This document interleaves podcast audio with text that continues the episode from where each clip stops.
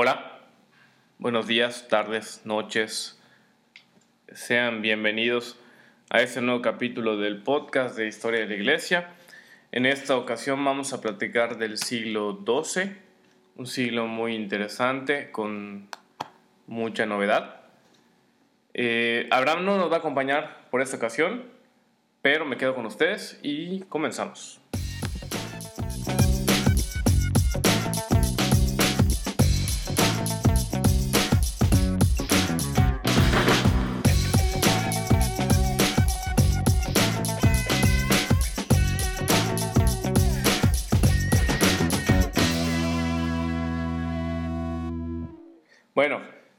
Siglo XII.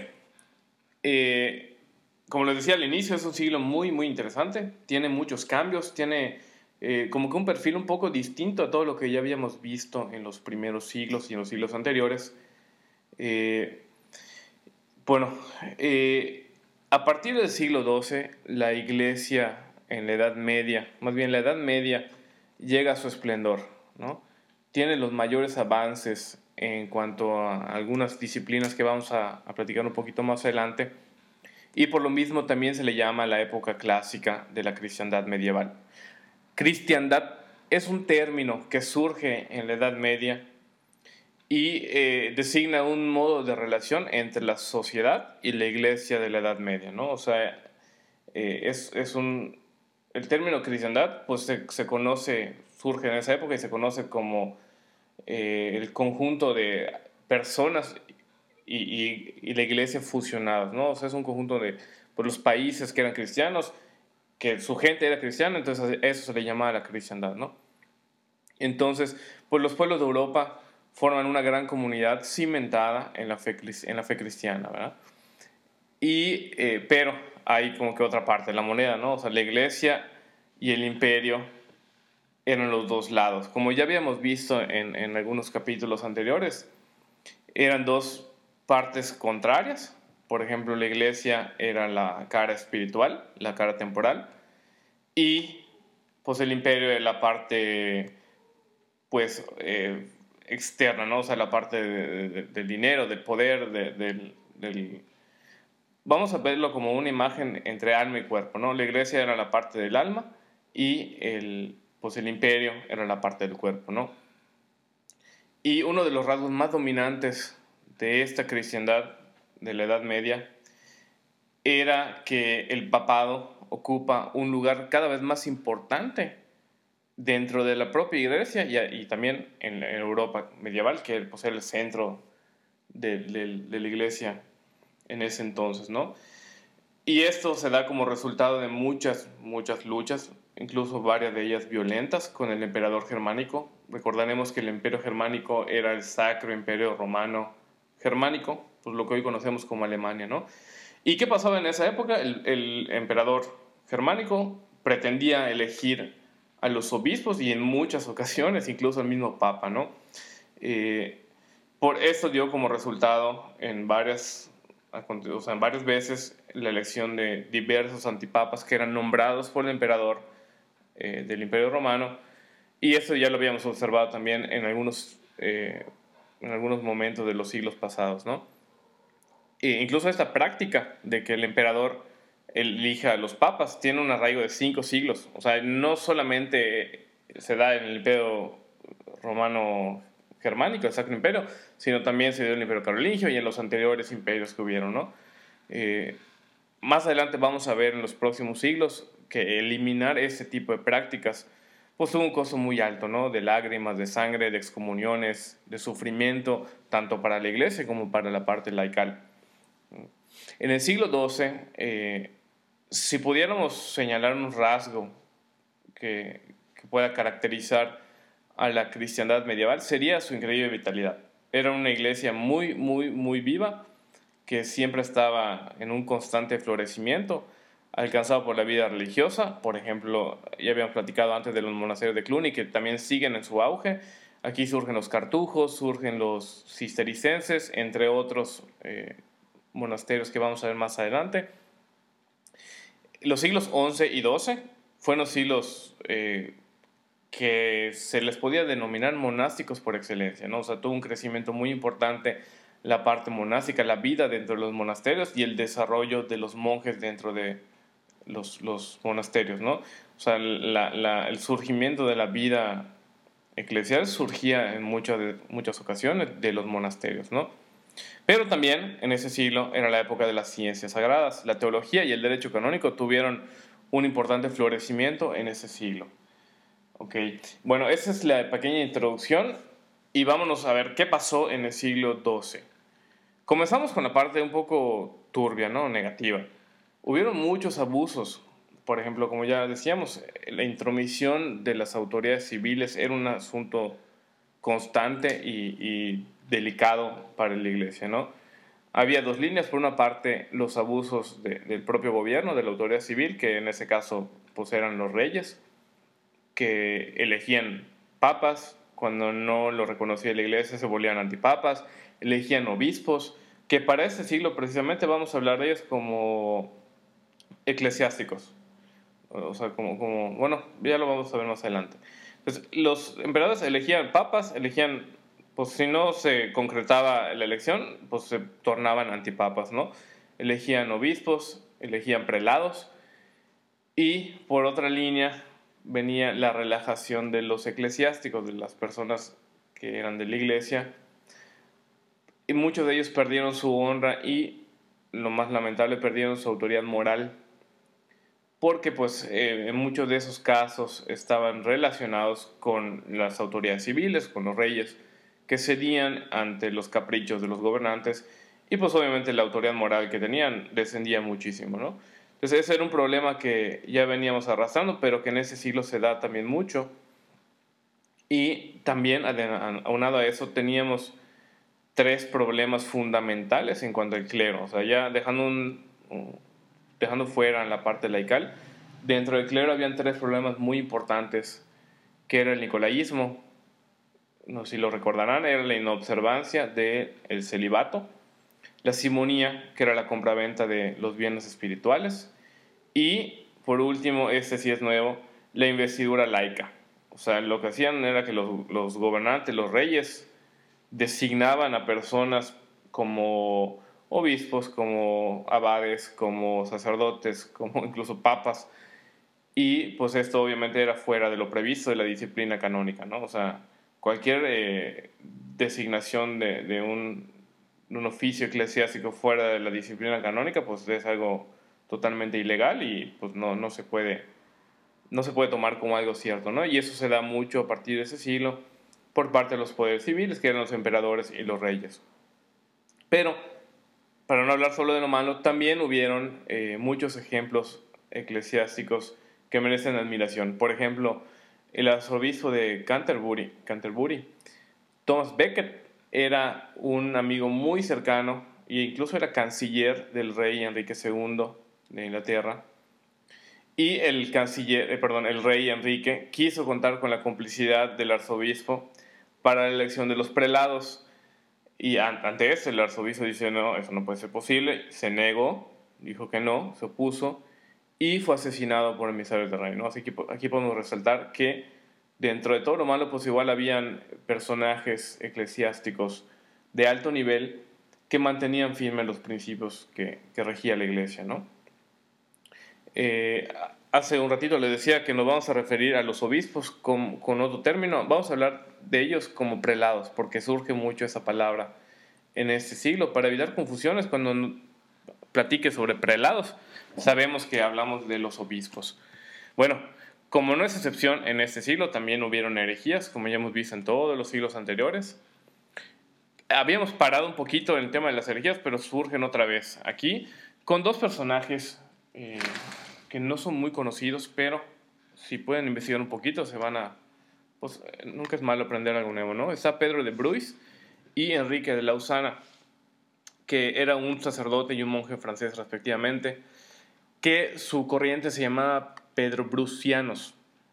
Era una corriente que surge en contra de la iglesia, o sea, tristemente ellos surgen de la iglesia como sacerdotes y monjes, pero forman una corriente que iba en contra de las decisiones, en contra de, las, de, las, pues, de, la fe cristiana. Y ellos, entre otras cosas, no aceptaban el bautismo impartido a los niños, atacaban la presencia eucarística en el altar, atacaban la edificación del templo, de la construcción de iglesias, y afirmaban que las misas de difuntos carecían de sentido y que eran inútiles. O sea, básicamente decían, ¿para qué hacemos misas de difuntos si ya se murieron? ¿no? Eh, entre otras cosas, esto era lo que eh, proclamaban los pedrobrucianos y obviamente ambos fueron excomulgados y no pasó a más el tema de su, movimiento. ¿no? Pero también hubieron unos brotes de herejía albiguense o cátara que hizo renacer el maniqueísmo y el dualismo persa, es decir, la creencia de dos principios supremos, la luz y las tinieblas. Era lo que para ellos regía eh, el poder de Dios, que era la luz y las tinieblas, ¿no? Ellos atacaron los sacramentos, el culto y la vida futura. Entre, o sea, en resumen, lo que ellos creían era que la luz creaba alma, o sea, el alma de las personas y los seres buenos, y las tinieblas creaban el cuerpo y las cosas materiales que eran consideradas malas. Entonces por eso ellos decían que el matrimonio, las relaciones sexuales, la propiedad, la legítima defensa, entre otras cosas más, eran actos malos. Esta, esta herejía albiguense eh, tendrá su mayor auge en el próximo siglo, entonces vamos a platicar un poco más de ella más adelante, en los siguientes capítulos, y vamos a dejar aquí ese, tema por ahora. Pero surgen esas, esas herejías, ¿no? O sea, la herejía de los pedro, pedrobrucianos, y la herejía albiguense. Ante todo esto, que pues, al inicio comienza a pintar mal, pues la iglesia obviamente tuvo respuesta y da unas respuestas muy acertadas, como el concordato de Worms. Eh, esto se da ante la intromisión civil que ya hemos platicado al inicio. El Papa Calixto II organiza el concordato de Worms lo que hizo fue manda a tres cardenales a Alemania, que era la sede del Sacro Imperio Romano Germánico, y negocia con el emperador Enrique V, pues, eh, cómo solucionar ese tema, ¿no? Y se firma el Concordato de Worms. También se le llamó Pacto Calixtino, pues porque el Papa era Calixto, ¿no? Y en ese pacto o, o concordato se establece la norma de que los prelados eran escogidos por elección canónica, es decir, por elección dentro de la iglesia. Aunque el monarca alemán, que es en turno, también tenía el derecho de presenciar las elecciones y en casos dudosos debía ayudar a la mejor parte. O sea, la que él considerara que fuera la mejor, se inclinaba a ayudar y, salía elegido el, candidato, ¿no?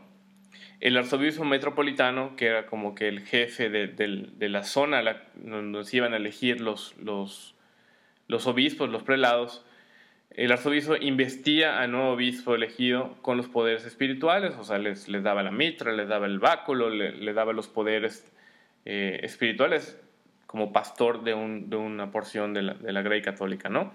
Y al monarca le correspondía la investidura feudal. Recuerden que desde hace un tiempo los obispos, los arzobispos, los, los prelados, además de tener una función espiritual, también tenían una función eh, en tierra, o sea, eran, eran como regentes de un feudo, ¿no? Y por ende el, monarca le correspondía darles el título de, los pues, responsables de una porción de tierra. Y obviamente el tema de las regalías, no sé si, si lo saben, pero pues en esa época eh, los obispos tenían acceso a, las economías del reino, por lo tanto eh, allá tenían algunos acuerdos ocultos entre, bueno, no ocultos, eran acuerdos entre los gobernantes y los, y los obispos en los que cada quien se prestaba, se daba dinero y hacían negocios entre ellos, ¿no? Entonces, pues obviamente la parte económica le correspondía al monarca, ¿no? Eh, con esos acuerdos, Alemania, el Sacro Imperio Romano, aceptó no inmiscuirse más en la elección de los prelados.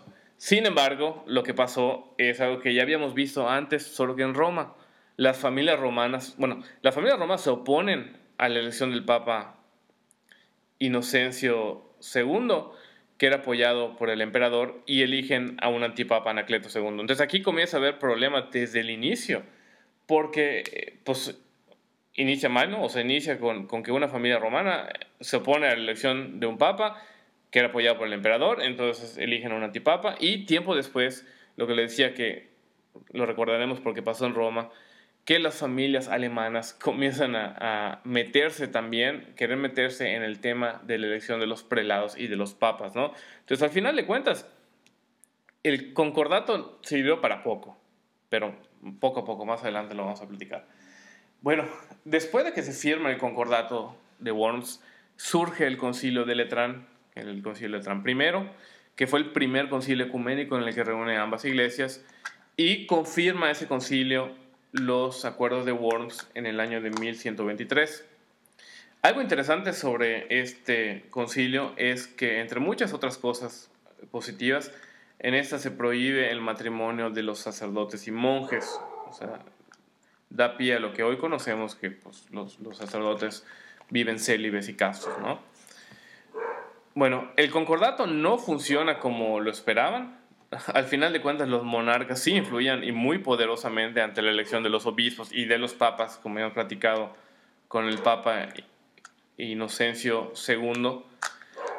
Y pues este viene lo interesante ahorita, ¿no?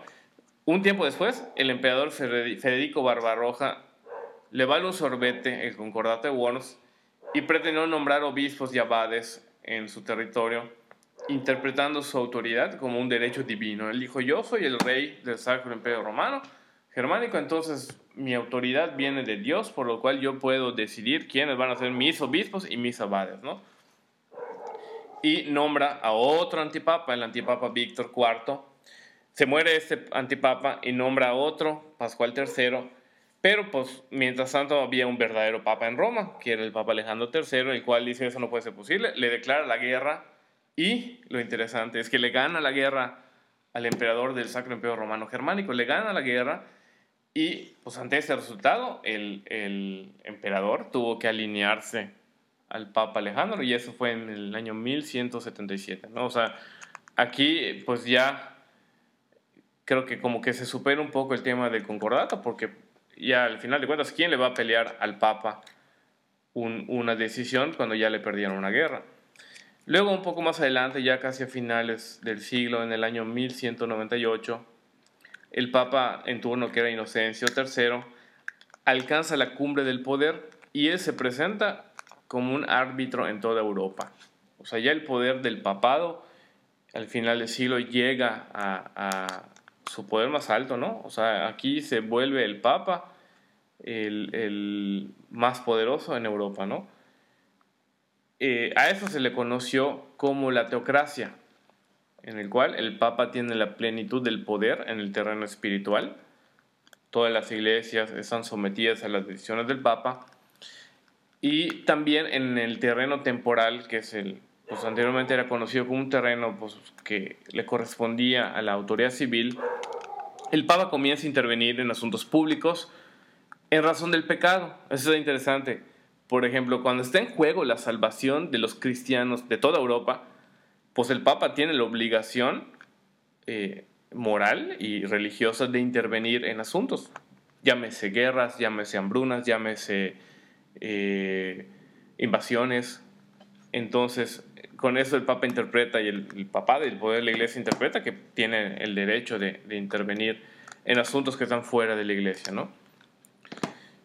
Bueno, cambiando un poco de tema, seguimos, como habíamos platicado en, una de las juntas pasadas, seguimos con las cruzadas, duraron casi dos siglos, y en esta, no creo que más de dos siglos, casi tres siglos, y en este siglo XII también eh, se llevaron a cabo nuevas cruzadas, la segunda, que fue en el año 1147 al 1149, duró dos años, y esta fue comandada por personajazos, ¿no?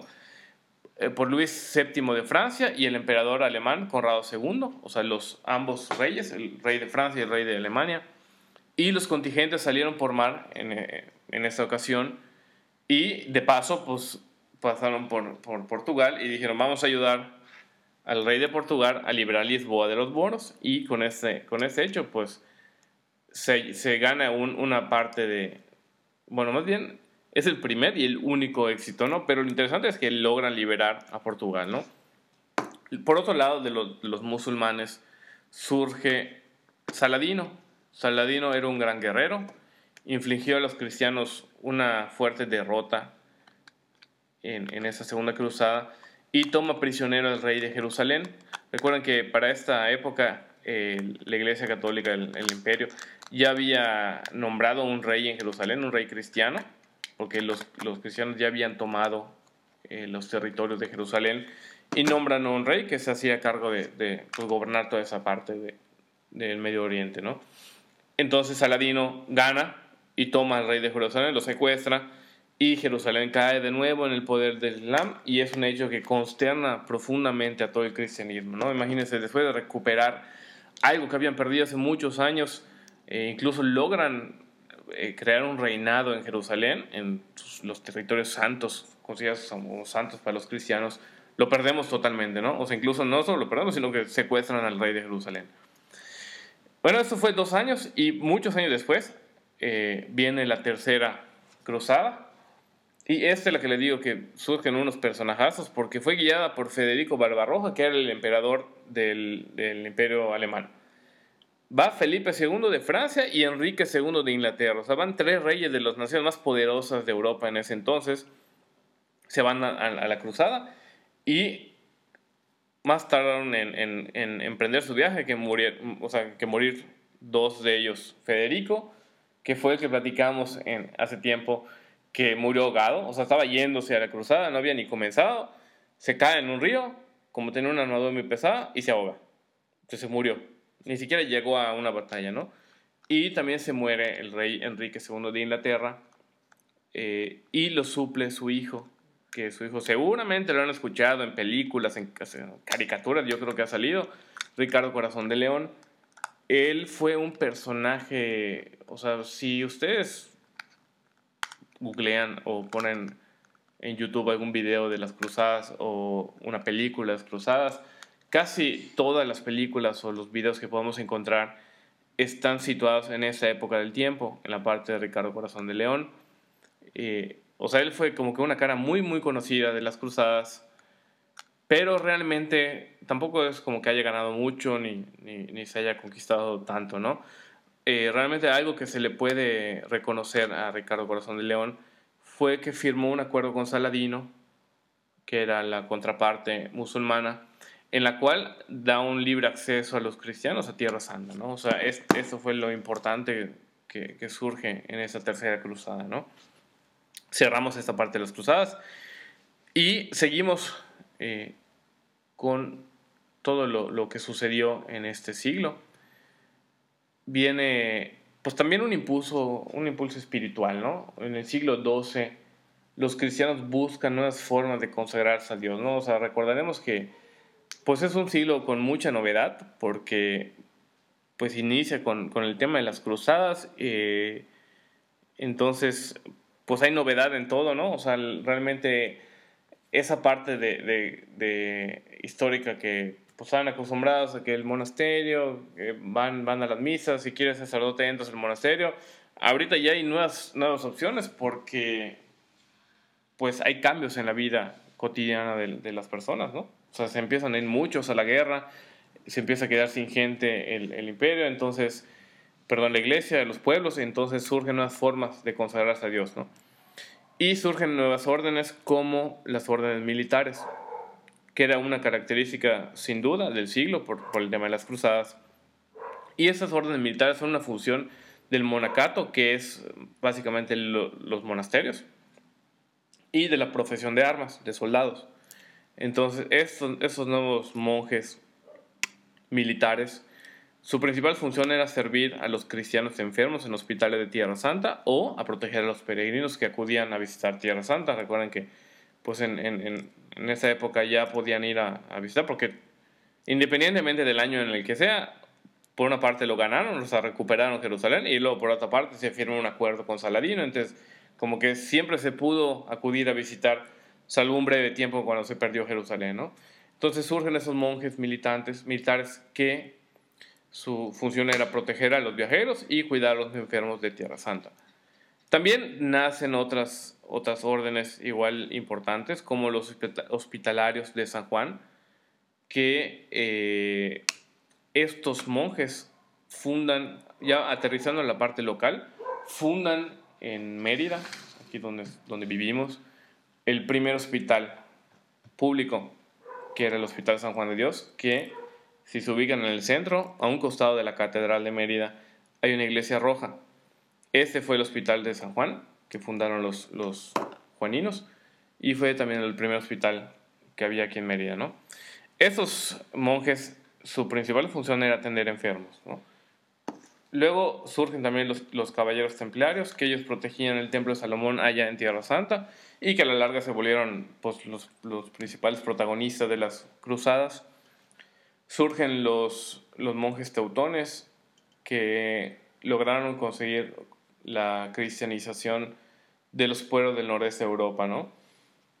En fin, surgen muchas otras eh, órdenes también importantes y las existentes se afianzan un poco más, como la de Cluny, los cartujos y todos esos, afianzan los monasterios por algo muy, muy importante, que ahorita vamos a platicarlo. Eh, la iglesia en ese siglo se vuelve guardiana y fomentadora de la cultura y gran parte de eso recae en los monasterios, en los monjes, ¿no? En las aulas de los monasterios se enseñaba un montón de asignaturas. O sea, les voy a decir para que vean el panorama.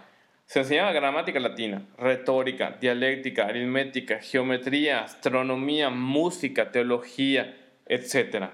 Entonces los monasterios formaban no solamente a monjes y a sacerdotes, sino que formaban a monjes y a sacerdotes universitarios, literal. O sea, les daban tantas asignaturas que salían personas realmente preparadas para los, los, las pruebas y retos que les ponía su tiempo en lo que estaban viviendo, ¿no? También surgen eh, muchas escuelas episcopales que eran anexas a las catedrales de las ciudades más importantes. Y en ese ambiente cultural, como un, podríamos tal vez llamarlo, no, no, no es algo real, pero lo podemos llamar como un pre, tal vez como un pre-renacimiento, ¿no? O sea, como que aquí empieza la gente a avanzar mucho en el tema cultural y en el tema de la formación.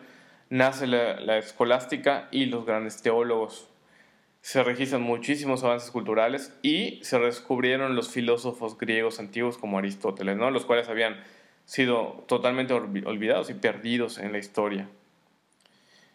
Y en este siglo se introdujeron nuevas escuelas, que es la parte de los monasterios y los, las anexas a las catedrales, y toda esa formación que recibían los monjes y, y este, esos institutos dieron pie a lo que hoy conocemos como las universidades. ¿no?